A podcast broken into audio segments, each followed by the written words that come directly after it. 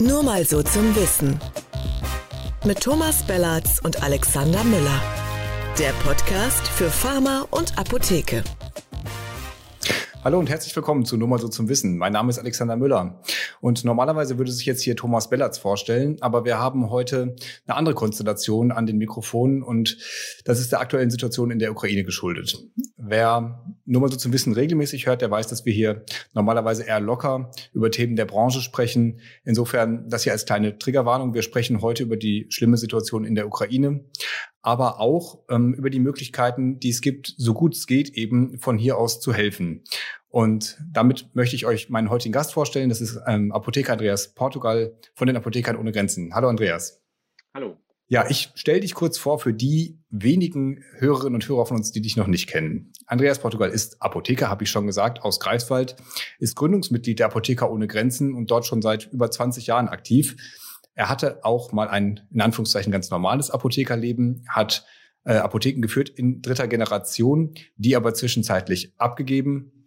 Er war auch bei der Apothekerkammer aktiv und dann nach seiner Karriere in der Apotheke war er äh, Leiter im Impfzentrum in Rostock und ist jetzt Koordinator für das Impfstoffmanagement des Landkreises Vorpommern-Greifswald. Für die Apotheker ohne Grenzen ist er schon in vielen, vielen Einsätzen aktiv gewesen, schon äh, 2001 in Indien, dann war er nach der Tsunami-Katastrophe 2004 in Sri Lanka. Äh, ein Einsatz in Moldawien, der vielleicht jetzt ähm, ganz von einiger Relevanz sein könnte für ihn, was die aktuelle Krise angeht, hat aber auch bei der Überschwemmung in Serbien geholfen und so weiter und so weiter. Also sehr aktives äh, Mitglied bei den Apothekern ohne Grenzen. Die werdet ihr wahrscheinlich auch alle kennen. Es ist ja so die bekannteste Hilfsorganisation bei uns in der Branche. Ähm, ist gegründet im Jahr 2000, damals von 37 Gründungsmitgliedern, inzwischen in mehr als 20 Ländern aktiv. Äh, neben den Hauptamtlichen, die von München aus arbeiten, äh, gibt es mehr als 2000 ehrenamtliche Mitglieder. Die meisten sind Apothekerinnen, Apotheker und PTA. Zu den Leistungen der Apotheker ohne Grenzen zählt die Versorgung mit Arznei- und Hilfsmitteln, Schulung der Auslandseinsätze, Unterstützung beim Bau funktionsfähiger Apotheken und Ausbildung der sogenannten Health Worker in Entwicklungsländern, äh, Aufklärung zu Arzneimittelspenden, auch das gerade ja sehr wichtig, und Informationen zum sicheren Umgang mit Medikamenten. Es gibt da ganz akute Projekte, und es gibt aber auch langfristige beispielsweise. In Argentinien sind die Apotheker ohne Grenzen schon seit 2002 aktiv und unterstützen da Projekte, haben äh, zwei Gesundheitszentren mit Apotheken aufgebaut. Und so gibt es eben diesen Mix aus, aus langfristigen und kurzfristigen Projekten. Wenn ihr da mitmachen wollt, die Mitgliedschaft findet ihr unter apotheker-ohne Grenzen, nee, apotheker-ohne-grenzen.de und dann ganz einfach unter slash mitmachen, slash Mitglied werden. Also ihr werdet das finden, ihr googelt die einfach Mitglied werden. Es ist sehr einfach. Über den gleichen Weg findet ihr auch das Spendenkonto, denn das ist ja gerade sehr wichtig, dass dort auch einfach möglichst viel gespendet wird. Wir packen euch natürlich die Informationen zum Spendenkonto auch nochmal in die Show Notes hier vom Podcast beziehungsweise in die Beschreibung vom Video bei YouTube. Die aktuellen Informationen zu den Apotheker ohne Grenzen findet ihr auch immer auf deren Facebook-Seite. Auch den Link packen wir euch hier in die Video- beziehungsweise Podcast-Beschreibung. So, und ich hoffe, dass mein Redeanteil damit größtenteils erschöpft sein wird, denn jetzt habe ich natürlich viele Fragen an dich, lieber Andreas. Vielleicht ähm, kannst du hm, ganz direkt mal sagen, wie ihr aktuell die Menschen in der Ukraine unterstützt. Also unser Hauptfokus liegt im Augenblick darauf, dass wir eine ganze Menge Anfragen von medizinischen Einrichtungen in der Ukraine bekommen, manchmal über private äh, Personen, manchmal über Organisationen, Vereine, Ukraine-Vereine häufig, die Kontakt mit äh, Krankenhäusern zum Beispiel in der Ukraine haben dort konkrete Arzneimittellesten von denen übermittelt bekommen und äh, uns um Hilfe bitten bei der Beschaffung dieser Arzneimittel. Das ist quasi gerade unser Hauptfokus.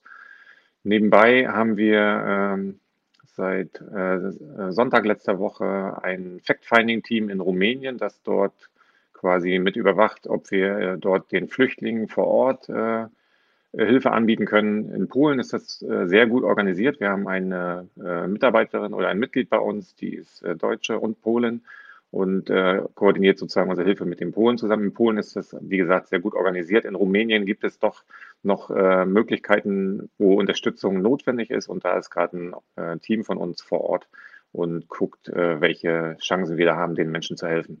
Das ist so unser Hauptfokus gerade. Ihr seid ja als Apotheker ohne Grenzen nie in wirklichen Kriegsgebieten. Insofern ähm, habt ihr, wie, wie muss man sich das vorstellen, die Koordination mit den Partnern da vor Ort? Wie, wie handhabt ihr das? Also die, die hauptsächliche Kommunikation findet im Augenblick in Deutschland statt. Also wir sind auch in Kontakt mit der ukrainischen Botschaft, die uns quasi ihre Hilfe äh, angeboten hat. Ähm, das, die Kommunikation mit äh, ukrainischen Menschen, die noch in der Ukraine sind, findet hauptsächlich über die Personen statt, die die Anfragen an uns weiterleiten.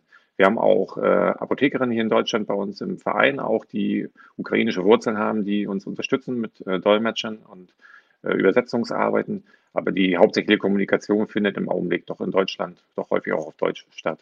Wie viele Kolleginnen und Kollegen von euch sind derzeit in Bezug auf Ukraine-Konflikt im Einsatz und wo sind die? Also außerhalb Deutschlands sind es äh, zwei Personen gerade, die in Rumänien unterwegs sind, an der Grenze zur Ukraine und auch äh, auf dem Weg nach Moldawien soll dort äh, auch die moldawische Seite sozusagen besucht werden. Es wird gerade überlegt, ob wir auch in die Slowakei und äh, vielleicht auch nach Ungarn und beziehungsweise auch nochmal nach Polen äh, noch extra Leute schicken, weil es doch mittlerweile äh, Dimensionen annimmt, die also ein einziges Fact-Finding-Team nicht mehr äh, bewältigen kann. Mhm. Das ist für die ja ohnehin jetzt schon wahrscheinlich mehr als ein Vollzeitjob, stelle ich mir vor. Ja, also die, die äh, im Ausland sind, sind sowieso und für uns, die hier quasi in Anführungsstrichen ehrenamtlich gerade die Koordination übernehmen, äh, ist eigentlich auch keine andere Arbeit nebenbei möglich. Das ist was, was uns äh, in der Redaktion ja schon auffällt und schwerfällt in gewisser Weise, sich da in seinen normalen Alltag wieder zurechtzufinden und irgendwie seinen normalen Job weiterzumachen, was aber ja irgendwie trotzdem sein muss.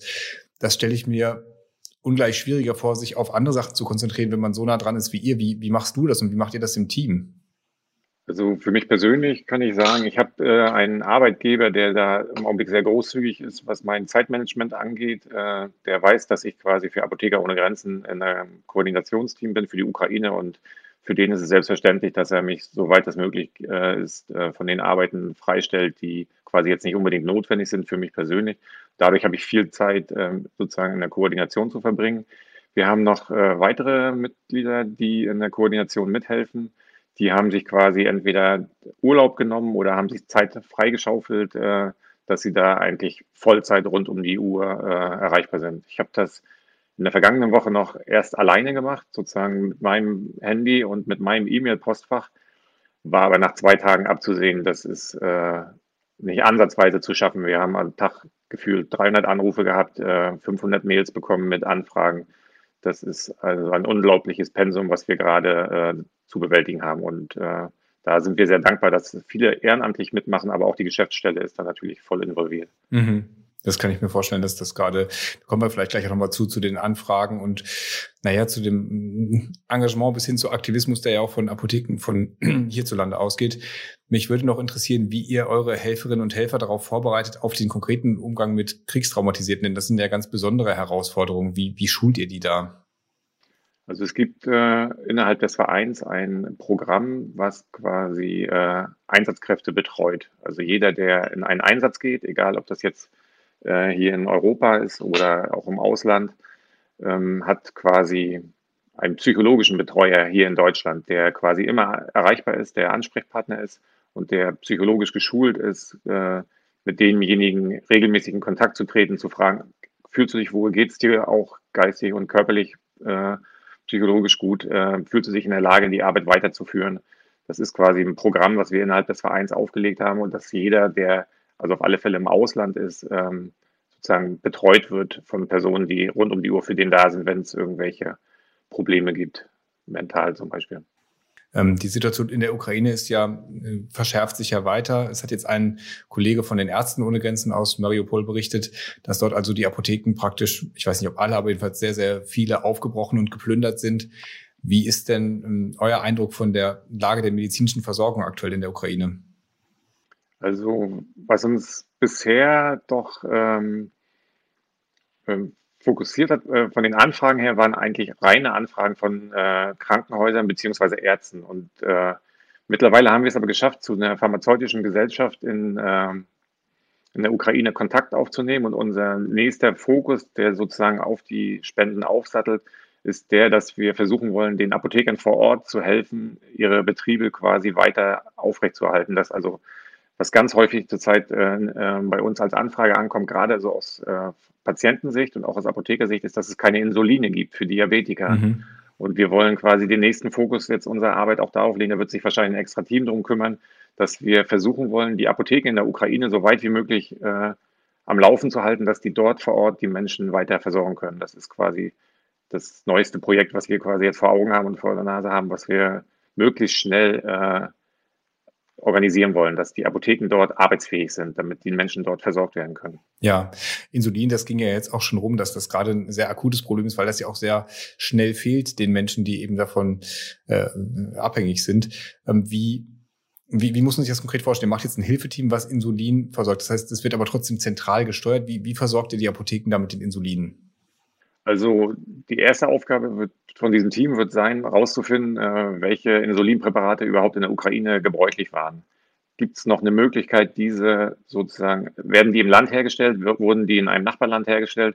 Wir würden ungern jetzt deutsche Insuline oder für die Deutschland produzierte Insuline in die Ukraine bringen, weil natürlich auch die Diabetiker damit äh, erstmal überfordert sind, weil sie die Produkte nicht kennen der Fokus sollte eigentlich der sein, das ist das, was wir jetzt evaluieren. Können wir die äh, Insuline, die die Einheimischen bisher benutzt haben, in irgendeiner Form äh, dort dorthin bringen, organisieren, das dorthin zu bringen, wo die Leute es brauchen. Also das nicht von Deutschland aus hinzuliefern, sondern irgendwo Bezugsquellen aufzutun von den einheimischen Insulinen. Das ist eigentlich so der erste Schritt, den wir versuchen werden mit diesen Produkten. Das spart auch Energie und Geld äh, im Transport natürlich, wenn man jetzt von Deutschland dorthin transportieren will, mit der Kühlkette und all die Sachen ja. könnte man vielleicht umgehen, wenn man das sozusagen äh, dort vor Ort irgendwie besorgen könnte. Oder aus einem der Nachbarländer. Habt ihr auch direkten Kontakt zu Apotheken in der Ukraine? Also wir haben jetzt Kontakt zu ein, zwei Apothekern aufgenommen, aber das ist, wie gesagt, gerade erst in den äh, Anfangs, in der Anfangsphase. Ja. Du hast Insuline angesprochen. Kann man sonst sagen, was, äh, was besonders dringend fehlt gerade? Also ähm, jetzt müssen wir unterscheiden zwischen den Krankenhäusern und den Apotheken. Also in den Krankenhäusern ist es ganz klar Wundverletzungen. Alles, was mit Wunden zu tun hat, äh, die durch, äh, durch Einwirkung des Krieges quasi entstanden sind, ist der, da ist ganz klar der Fokus in den Krankenhäusern drauf. Von den Apotheken an sich äh, haben wir diesbezüglich noch keine anderen Informationen, außer dass das Insulin immer wieder mhm. nach Deutschland dringt der Bedarf. Betreut ihr denn äh, gezielt Kolleginnen und Kollegen, die jetzt gerade nach Deutschland fliehen? Noch äh, haben wir keinen Kontakt zu äh, Apothekern, die quasi aus der Ukraine gekommen sind. Ja. Aber wir hoffen, dass sich das rumspricht, äh, wenn Apotheker hier nach Deutschland kommen, dass die auf alle Fälle, würde ich alle Kollegen darum bitten, wenn sie davon äh, erfahren, dass sie auch den Kontakt zu uns herstellen, weil wir äh, sehr dankbar wären, wenn wir Kontakt zu ukrainischen Apothekern hätten, weil die sich einfach viel besser auskennen mit den Gegebenheiten im Land. Sehr gut. Also den Appell geben wir hier an der Stelle schon mal gerne raus. Daher will uns erreichen wiederum sehr viele Anfragen ähm, von Apothekern, die fragen, ähm, können denn ukrainische Kolleginnen und Kollegen hier bei uns arbeiten? Und diese Anerkennung, die ist ja insoweit geregelt, aber vielleicht hast du da noch ein, zwei Takte sozusagen. Na, der Ablauf ist ähm, häufig so ein bisschen vom Bundesland zu Bundesland abhängig. Aber der, der Grundtenor ist bei allen letztendlich gleich. Ähm, Sie müssen ein äh, Sprachzeugnis oder einen Sprachtest absolvieren, der sozusagen Ihnen bescheinigt, dass Sie in der Fachsprache, äh, der Fachsprache mächtig sind. Hier in äh, Mecklenburg-Vorpommern ist es so, dass man diesen Test bei der Apothekerkammer ablegt. Da wird man, also muss man halt sowohl sprechen als auch lesen können, Fachinformationen. Und dazu kommt hier in Mecklenburg-Vorpommern ist es so geregelt, dass die Praktikanten, nenne ich sie jetzt mal, oder die ausländischen Apotheker äh, das dritte Staatsexamen eine, oder eine Prüfung, die vergleichbar ist mit dem dritten Staatsexamen, äh, äh, ablegen müssen, um sozusagen nochmal die Qualifikation zu belegen. In der Regel machen wir das so, dass wir denen hier Praktikumsplätze anbieten. Die nehmen auch am praktikumsbegleitenden Unterricht teil, also wie Studenten, die quasi gerade das Studium absolviert haben, werden somit auch auf die Prüfung vorbereitet und äh, können dann auch die Prüfung bei der Kammer ablegen. Okay. Welche Möglichkeiten haben Apotheken von hier aus, ähm, euch zu unterstützen, abseits der schon angesprochenen Geldspenden, die ja jederzeit ganz einfach über das Konto möglich sind, was wir nochmal einblenden hier? Das ist eine sehr häufige Frage, die wir haben, weil äh, wahrscheinlich kennen wir alle das Gefühl, wir möchten unbedingt helfen. Wir sehen die Bilder und jeder für sich denkt, was kann ich persönlich tun, außer dass ich jetzt äh, eine Geldspende ablege. Und ich sag mal so, für uns Apotheker wir haben jetzt keine Plätze, irgendwelche Leute ins Ausland zu schicken. Das, was ich jedem Apotheker in Deutschland ans Herz legen möchte, ist äh, auf alle Fälle mal unsere Guideline zu lesen, warum wir keine Arzneimittelspenden von Privatpersonen zum Beispiel sammeln. Und jeder Apotheker wird wahrscheinlich oder ganz viele Apotheker werden angesprochen worden sein, sie möchten äh, irgendwelche Medikamente spenden für die äh, Ukraine. Oder es, äh, Apotheker bekommen auch mit, dass quasi Organisationen zu Arzneimittelspenden aufrufen. Und da würde ich die Kollegen da draußen einfach bitten, haltet die Augen offen und bietet eure Hilfe an. Es kommen äh, so viele Sachen zusammen, gerade bei diesen äh, Arzneimittelspenden, die völlig unbrauchbar sind, die quasi eigentlich nur Müll erzeugen und damit sozusagen die Organisationsstrukturen dort vor Ort noch unter Druck setzen. Bietet eure Hilfe an, geht zu den Spendenaktionen, bietet an, das zu sortieren, guckt, was ist davon, äh, was kann man davon noch gebrauchen, was kann man nicht gebrauchen und äh, bild, bietet quasi euer Know-how an, sich mit äh, Arzneimitteln auszukennen und setzt euch, versetzt euch in die Lage von ukrainischen äh, nicht deutsch sprechenden Bürgern in der Ukraine, können die mit den Medikamenten umgehen, die dort vor euch liegen bei diesen Spenden. Und das habe ich halt hier im Rathaus in Greifswald zum Beispiel auch gemacht. Bin dorthin gegangen, als es eine Spendenaktion gab. Ich habe versucht, vorher darauf einzuwirken, dass sie keine Arzneimittel spenden. Trotzdem wurden welche gebracht und ich habe dann quasi das, was dorthin gebracht wurde, sortiert zwischen ist zu gebrauchen oder ist nicht zu gebrauchen. Und das kann im Grunde genommen jeder Apotheker in Deutschland machen. Dafür braucht man keine Ausbildung einfach nur ein bisschen äh, Fantasie. Was, ist, was, was macht ein ukrainischer Bürger, wenn er zum Beispiel irgendeinen Blister mit Vera Pamil kriegt, wo er den er vorher noch nie in der Hand gehabt hat? Er will keine Packungsbeilage dazu haben. Solche Sachen braucht eigentlich dort erstmal keiner. Mhm. Kontrollieren Sie das, gucken Sie sich das an und entscheiden Sie mit Ihrem Know-how, äh, was Sinn macht und was nicht. Du hast das ja gesagt, dass viele irgendwie dieses Bedürfnis verspüren, aktiv zu werden. Und das ist natürlich dieses ähm, Arzneimittelspenden gefühlt ein bisschen mehr gegen die eigene Ohnmacht als, ähm, als nur in Anführungszeichen Geld zu spenden. Die, die, der Blister ohne Packungsbeilage, das leuchtet mir ein, dass das überhaupt nicht geholfen ist. Aber gibt es etwas, wo Arzneimittelspenden direkt Sinn machen, wo Apotheken sich beteiligen können? Wenn wir jetzt mal die ausklammern, ich glaube, das muss man vielleicht nochmal sagen, wenn, wenn die Kundinnen und Kunden in die Apotheke kommen und sagen, hier, das ist noch mein altes, äh, weiß ich auch nicht, Paracetamol, das kann, könnte haben, dass sowas nicht geht, ist, glaube ich, klar. Da müssen die Apotheken vielleicht eher einen guten Weg finden, da ähm, die, die Kunden ohne ihnen vor den Kopf zu stoßen, zu sagen, dass das jetzt nichts bringt. Aber abgesehen davon, gibt es Möglichkeiten für Apotheken, ähm, Sachspenden sinnvoll zu leisten? Also wir äh, bei Apotheker ohne Grenzen haben uns eine Liste erarbeitet, äh, nach welchen Kriterien wir solche Listen bearbeiten und nach welchen Kriterien lehnen wir sowas ab. Und äh, als erstes würde ich immer empfehlen, wenn man eine Liste, also nur bedarfsgerecht erstmal zu spenden. Also wenn es eine Liste gibt von einem Krankenhaus oder einer medizinischen Einrichtung aus der Ukraine, wo drauf steht, äh, in der Regel steht nur drauf, was sie haben wollen, aber nicht in welchen Mengen.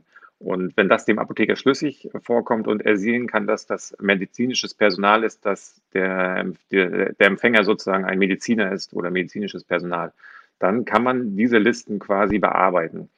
Ich, äh, gerade für solche Anfragen würde ich empfehlen, mit uns äh, Kontakt aufzunehmen. Wir haben dann Leitfaden entwickelt, wie man sowas abarbeitet, wie man das rechtlich äh, handhaben kann. Und äh, solche Listen also bearbeiten wir letztendlich auch. Das kann also auch eine Apotheke sein. Aber ich würde davon abraten, auf alle Fälle verschreibungspflichtige Medikamente, Antibiotika in irgendeine Spendensammlung zu geben, auch wenn das jetzt gute Qualität ist, kann man halt sich nicht sicher sein, dass das äh, auch bei Medizinern ankommt. Es sei denn, man hat eine ganz konkrete Anfrage einer medizinischen Einrichtung mhm. aus der Ukraine, die man bearbeiten und beliefern kann. Da sehe ich das quasi als gegeben an, dass wir da mit unserem Fachpersonal und auch mit unserem Equipment aushelfen. Okay, vielen Dank. Ich glaube, das war nochmal eine ganz wichtige Klarstellung. Hast du denn äh, nach all deinen Einsätzen und Erfahrungen gerade das Gefühl, dass die Spenden- und Hilfsbereitschaft besonders groß ist aktuell? Ja, auf alle Fälle. Also wir sind überwältigt von der Bereitschaft zu helfen. Also und das ist unglaublich. Mhm. Doch. Vielleicht kannst du nochmal äh, erklären für alle Zuhörerinnen und Zuhörer, warum jetzt 10 Euro Geldspende vielleicht doch einfach am Ende euch mehr helfen. Einfach um es so ein bisschen ins Verhältnis zu setzen. Also das Beispiel, was ich in dem Zusammenhang sehr gerne erwähne, ist, äh, viele gerade so aus unserer Fachrichtung kennen wahrscheinlich Aktion Meteor, diesen, äh, dieses Medikamentenhilfswerk, was quasi nur Medikamente produziert für Hilfseinsätze. Die dürfen zum Beispiel eigentlich nicht innerhalb Europas liefern, sondern nur außerhalb Europas. Und die stellen sogenannte Bulkware her. Als Beispiel, da kosten zum Beispiel 1000 Paracetamol-Tabletten 9 Euro. Mhm. Ja, die sind in einer sogenannten Dose drin, die ist Englisch, Englisch beschriftet, auch mit dem Packungsbeilage auf Englisch. Das heißt, egal wo das hinkommt auf der Welt, wenn dort englisch sprechendes Personal ist, können die damit äh, arbeiten und haben quasi deutsche Qualität in der großen Menge zur Verfügung. Das wird dann einzeln abgepackt, zum Beispiel in solchen Tüten. Und da kann man nun mal, das ist halt ein gutes Beispiel, wie man mit 10 Euro quasi 1000 Tabletten kaufen könnte.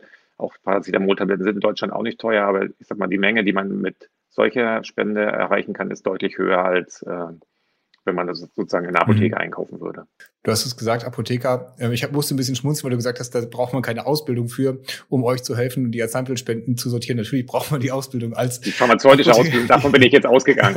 ja. die sollte meine, haben. Genau. Ja. Als ganz normaler äh, Bürger, normale Bürgerin ähm, gibt es ja auch noch verschiedene Optionen zu helfen. Man kann äh, Menschen bei sich aufnehmen, zum Beispiel. Man kann sonst hier vor Ort helfen, die die ankommenden Flüchtlinge mit zu versorgen. Gibt's bietet ihr da äh, besondere Angebote oder habt, habt ihr eine Kooperation? Wie muss ich mir das vorstellen?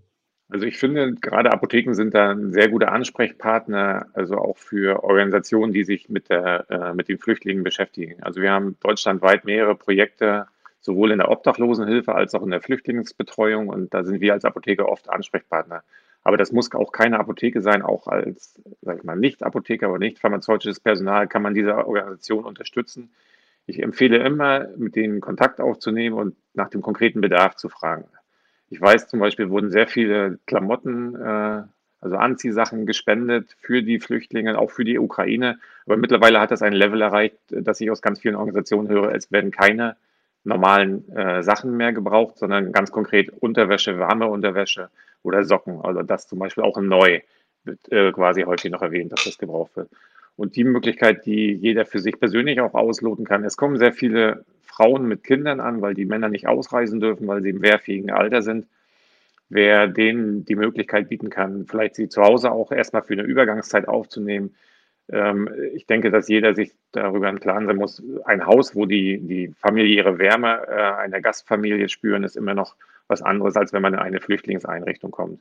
Ich persönlich, wir haben jetzt auch zu Hause eine Familie mit äh, fünf Ukrainern, mit denen wir schon länger in Kontakt waren. Die sind vor sieben Jahren schon mal geflüchtet. Die kommen aus dem Donbass-Region. Als die Kriege, der Krieg dort 2014 begonnen hat, sind die das erste Mal geflüchtet und sind damals in dem Ort gestrandet, in dem ich meine Apotheke hatte. Wir haben die dort betreut. Wir haben die dort, äh, die waren total gut integriert in den Ort, hatten Ausbildungsstellen, hatten Jobs, mussten leider wieder aufgrund der, äh, rechtlichen, des rechtlichen Status, der in Deutschland ja immer im Vorrang steht, wieder wurden sie wieder zurückgeschickt in die Ukraine und sind jetzt quasi zum zweiten Mal gestrandet. Und weil sie halt nicht wussten, wo sie hin sollten, hatte ich ihnen angeboten, dass sie äh, bei uns einziehen können und sie wohnen jetzt seit Sonntag bei uns unter einem Dach, was doch für alle eine Herausforderung ist, aber auch wir lernen sehr viel voneinander. Wir, sie kochen viel für uns. Wir haben, die Kinder haben wir mittlerweile, die sind schon ein bisschen größer, haben wir hier an eine an ein Magazin vermittelt, weil die ukrainische äh, Journalisten gesucht haben. Der eine ist äh, Grafikdesigner, der andere hat eine Journalistenausbildung. Die haben seit gestern dort äh, einen Job gefunden. Also es ist äh, für beide Seiten ein, äh, eine aufregende Zeit und das ist ein einfacher Beitrag, den wir leisten können im mhm. Vergleich zu dem, was die Ukrainer selbst gerade durchmachen. Von den fünf, die bei uns zum Beispiel sind, sind zwei Töchter mit ihren Männern in der Ukraine geblieben, weil die Frauen gesagt haben, äh, sie bleiben bei ihren Männern das heißt, einmal ist das der leibliche Sohn, einmal ist das eine leibliche Tochter, die mit den Familien da geblieben sind. Die Tochter hat gestern der Mutter hier die, die Nachricht überbracht, dass sie schwanger ist in der Ukraine. Das ist natürlich einerseits ein sehr, ähm, eigentlich eine sehr schöne Nachricht. Andererseits ist das natürlich auch für die Familie, äh, hat gestern zu heftigen Diskussionen geführt, weil die Mutter natürlich versucht hat, die Tochter zu überreden, nach Deutschland zu kommen. Mhm. Und die Tochter gesagt hat, äh, sie verlässt ihren Mann aber nicht. Sie bleibt bei ihrem Mann.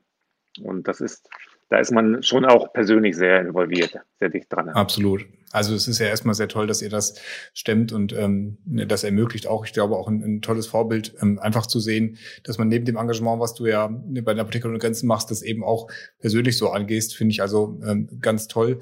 Für die Familie ist es natürlich ähm, ja jetzt jetzt noch mal eine ganz andere Situation als das letzte Mal bei euch war, wenn du hast gesagt, sie kommen aus dem Donbass. Das heißt, äh, sie haben eigentlich äh, extrem schwierige Aussichten, ob sie da jemals wieder hin zurückkommen können. Oder wie, wie ist da gerade die Stimmung, wenn, wenn ihr darüber redet? Gestern hat die, die Mutter, die in meinem Alter ist, äh, das erste Mal so gesagt, wir haben geheiratet, hatten nichts und haben uns sozusagen alles aufgebaut im Donbass. Also ein Haus, eine Familie, wir hatten einen Job. Dann sind sie das erste Mal geflüchtet und haben alles verloren, bis auf drei Koffer. drei Koffer mit drei Koffern haben sie damals äh, 2014 in Jahren an. Ähm, dann wurden sie nach vier Jahren wieder zurückgeschickt. Jetzt sind sie wieder mit, haben sich wieder was aufgebaut in den letzten zwei, drei Jahren und äh, sind, kommen aus der Nähe in Kiew, also haben in Kiew, in der, in der Nähe von Kiew gewohnt und sind jetzt wieder mit äh, drei Koffern quasi hier in Deutschland gelandet und haben wieder alles verloren. Mhm. Und das, die Mutter ist 47, es ist, äh, kann man sich als Deutscher nicht vorstellen. Also meine Familie ist selbst aus Ostpreußen, damals mein Vater geflüchtet als kleines Kind. Man hat also zumindest familiär auch mal einen Bezug zu, äh, zu Flüchtlingen und äh, aber das, was, was die Menschen aus der Ukraine gerade durchmachen, oder auch gerade diese Familie, ist für uns mhm. Deutsche mhm. kaum zu fassen ich glaube, man, man kann es, wie du sagst, man kann es sich einfach eigentlich gar nicht vorstellen, was das für die bedeutet. Man muss gleichzeitig ist man in der Situation, deren Entscheidung äh, respektieren zu müssen, äh, dort zu bleiben, in welcher Konstellation auch immer. Wir können von hier aus nur das tun, ähm, was wir tun können und das ist helfen. Ich finde, dafür hast du äh, viele praktische Tipps uns nochmal in die Hand gegeben. Dafür bin ich sehr dankbar. Auch jetzt für diese zum Schluss nochmal ganz, ganz persönliche Situation, in der ihr seid. Ähm, ich glaube, das hat auch nochmal ähm, also mich hat's mich hat's wirklich sehr berührt, mal zu sehen, wie man an der Stelle noch aktiv sein kann, was das, was das bedeutet für die Familien dort auch. Also, lieber Andreas, ganz herzlichen Dank. Ähm, macht weiter so. Wir rufen äh, hier weiter. Das ist unser kleiner Minimalbeitrag bei Apotheker Talk zu Spenden auf. Deswegen bitte nochmal, guckt euch ähm, die, die Möglichkeiten an, die ihr habt. Die Apotheker oder Grenzen sind eine sicherlich sehr gute. Es gibt viele andere. Wir haben auf der Apotheker Talk Seite da auch eine Übersicht mit Spendenkonten. Da ist sicherlich jede Hilfe gefragt. Und ähm, wo immer ihr konkret helfen wollt, macht es bedarfsgerecht. Das ist hier auch das, was ich in Berlin immer wieder erlebe. Nicht einfach zum Hauptbahnhof fahren und fragen, kann ich helfen, sondern da gibt es Seiten, wo man sich eintragen kann, wo äh, sehr genau angegeben ist, ähm, wo gerade Volunteers gebraucht werden und für welchen Bereich. Ähm, das gleiche bei Sachspenden. Lieber koordiniert, auch wenn man natürlich irgendwie der eigenen Ohnmacht damit begegnen möchte, irgendwie aktiv zu werden.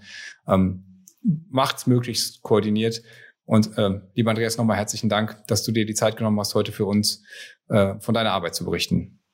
Ja, danke für das Angebot. Das war der Podcast nur mal so zum Wissen für heute. Uns gibt's immer jeden zweiten Donnerstag. Wir, äh, Donnerstag. Wir freuen uns, wenn ihr uns unterstützt mit Kommentaren, wenn ihr uns teilt, wenn ihr uns liked. Und ähm, kommende Woche, nee, in zwei Wochen, pardon, sind wir dann wieder zusammen hier mit Tom. Freue ich mich fürs dabei sein, fürs Zuhören heute bei diesem ja sehr besonderen, sehr schwierigen Thema. Vielen Dank, auf Wiedersehen.